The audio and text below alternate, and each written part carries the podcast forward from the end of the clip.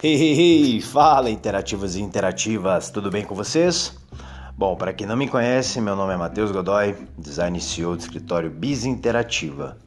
Galera, hoje eu quero falar de um assunto que, obviamente, todo mundo talvez já esteja cansado de saber, mas eu acho que é de extrema importância a gente mensurar, né, pontos e dicas né, que proporcionam e elevam ainda mais a experiência com o usuário.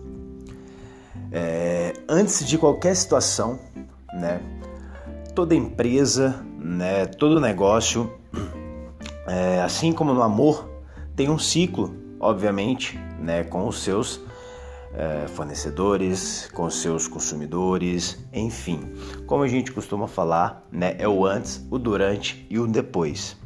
Independentemente de qualquer fase da sua empresa, ou do seu escritório, né, ou do seu trabalho remoto, enfim, é fundamental para o sucesso, desde o atendimento, né, para gerar um relacionamento agradável e, consequentemente, para que você encante também os seus clientes. Né?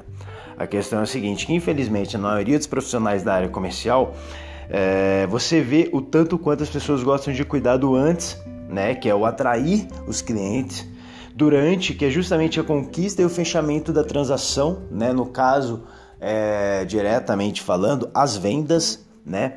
Mas poucos são os que gostam do depois, né? A famosa pós-venda, né? Aquele relacionamento que de fato a gente tem que ter numa intensidade ainda maior, né? Com um carinho ainda maior antes mesmo que você tenha, né? Qualquer relação direta para com o mesmo. Por que, que eu estou te falando isso?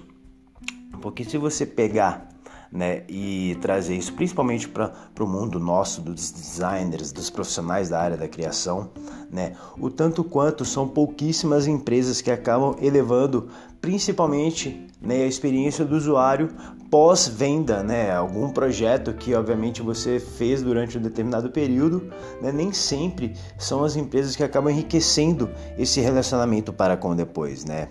A questão é o seguinte, vale muito a pena, né, a gente poder refletir sobre uma das máximas da relação duradoura de um casal, por exemplo, carinho antes é interesse. E carinho depois do relacionamento né? Então é isso que é, né, é, como a gente costuma falar por aqui, o fio da meada.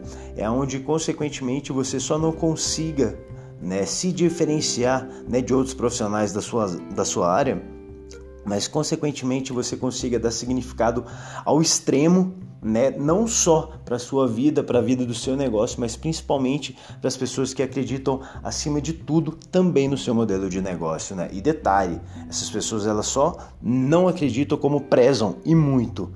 Né? E como a gente sabe, né, em qualquer circunstância, em qualquer tipo de negócio, fidelização é muito mais do que venda. Bom, espero que esse insight só não tenha feito sentido para você, como possa fazer sentido para inúmeras outras pessoas que, consequentemente, vocês possam também compartilhar. Beleza? Vou ficando por aqui. Até breve. Um abraço. Tchau, tchau.